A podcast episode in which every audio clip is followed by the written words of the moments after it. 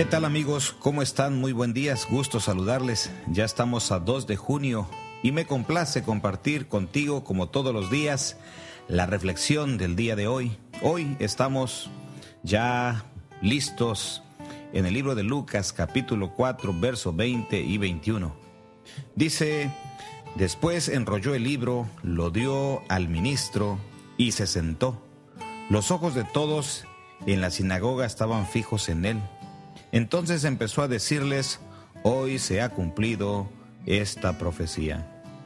Jesús nació en Nazaret, creció entre los niños de aquel lugar y nadie le conocía como aquel hombre que tenía que venir como Salvador del mundo, el Mesías.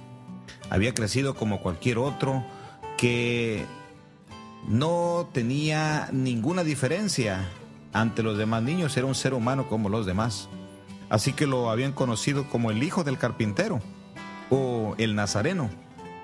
Ahora Jesús cuando comienza su ministerio llega a su casa, a su pueblo y va el sábado a la sinagoga para estar presente. Y dice la palabra que Jesús fue a Nazaret donde se había creado y conforme a su costumbre el día sábado fue a la sinagoga y se levantó a leer. Le dieron el libro del profeta Isaías y al abrirlo halló el lugar donde estaba escrito, El Espíritu del Señor está sobre mí, por cuanto me ungió para dar buenas nuevas, nuevas a los pobres, me envió a sanar a los quebrantados de corazón y a pregonar a los cautivos la libertad y a los ciegos vista y dar libertad a los oprimidos y a predicar el año favorable del Señor. Cuando Jesús termina de leer estas palabras que se habían escrito en el libro de Isaías, él entregó el rollo a la persona encargada y se sentó. Él dijo, hoy se ha cumplido esta escritura delante de vosotros. Ellos entendieron claramente que él se estaba autoproclamando como el Mesías. Pero si ellos lo conocían, era el hijo del carpintero. Era una persona que no era divina aparentemente para ellos porque para ellos había pasado desapercibido aquel momento cuando el Espíritu de Dios había ido sobre la Virgen María y había engendrado al Hijo unigénito de Dios. Había crecido allí en esa pequeña ciudad, ciudad de Nazaret, juntamente con su madre y su padre, y se había convertido en un carpintero al igual que su padre. Pero ahora que regresa como un predicador y se autoproclama el Mesías, nadie le cree.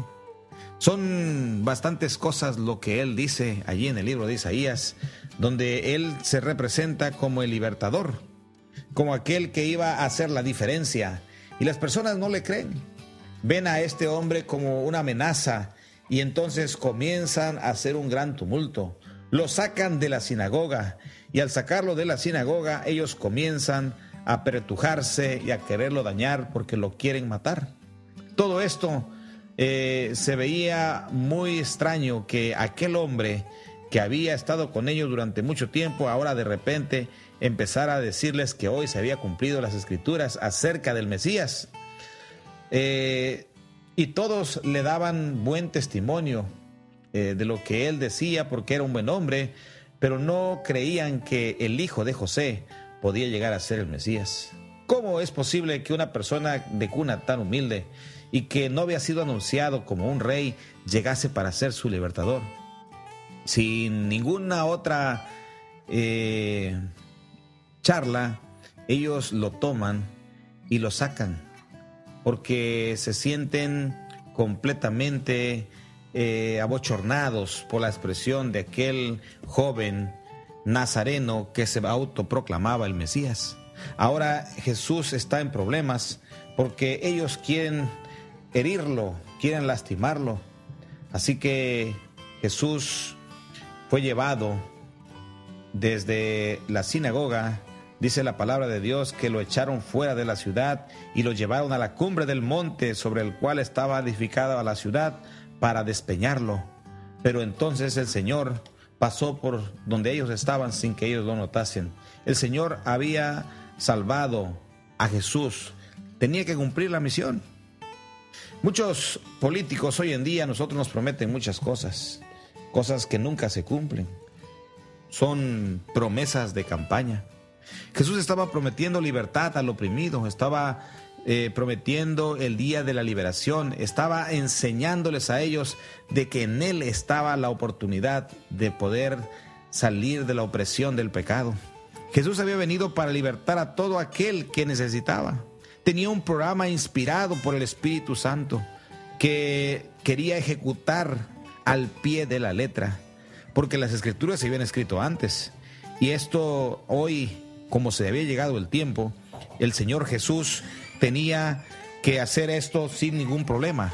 Por eso nosotros necesitamos que hacer de nuestra vida algo que nos motive, que nos ayude, que tengamos que hacer lo máximo en la forma en que el Señor Jesús quiere ayudarnos, quiere hacer algo importante para nosotros. Él tiene un proyecto maravilloso para todo aquel que quiera acercarse a Él. La realidad es que cada hombre, sea rico, sea pobre, todos tenemos carencias y tenemos la necesidad de tener una esperanza más.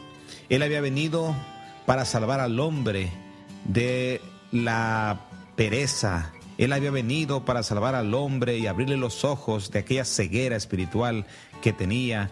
Había venido para libertar a todo aquel que estaba siendo oprimido por el enemigo. No cabe duda que hoy en día nosotros también estamos pasando por esa experiencia.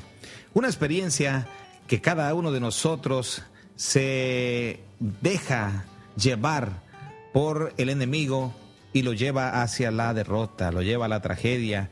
Y cuando nosotros somos enfocados en ese punto, pareciera ser que ya no podemos dar vuelta atrás. Pero Jesús tiene, tiene un plan maravilloso. Él vino aquella vez a este mundo, no escatimó ser el Hijo de Dios, se encarnó en la carne pecadora y luchó enseñando su evangelio para que hoy tú también pudieras tener la esperanza de la salvación. Fue llevado hasta la muerte y no dudó en morir por cada uno de nosotros. Es por eso que Jesús no es un político más. Jesús no fue otra persona importante más. Jesús es el Hijo de Dios que te ama, que te formó y que quiere rescatar aquella creación que Él mismo hizo. Una creación que se alejó, que se dañó, pero que con la ayuda del Espíritu Santo hablando a nuestros corazones, esa creación puede volver y puede ser restaurada en la medida en que cada uno de nosotros le permitamos a Él. ¿Sabes, amigo? Yo no sé cuál es la condición que tú tienes, pero cada uno de nosotros necesita tener un propósito en la vida. Jesús vino a este mundo y trajo un propósito. Y en el momento en que se cumplió el periodo exacto, Él se presentó a cumplir su propósito. Yo creo que en este momento cada uno de nosotros también Dios nos está llamando para que cumplamos el nuestro. Dios nos predestinó desde el principio para poder ser salvos. Y Dios quiere en este momento posible, por este momento de reflexión, que tú te des cuenta que tú vales mucho y que estás dentro de sus planes y que Él necesita que tú te motives y vayas a su campaña de salvación.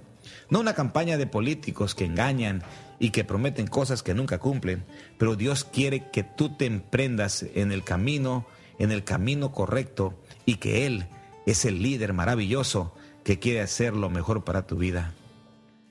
Jesús nunca falló a nadie.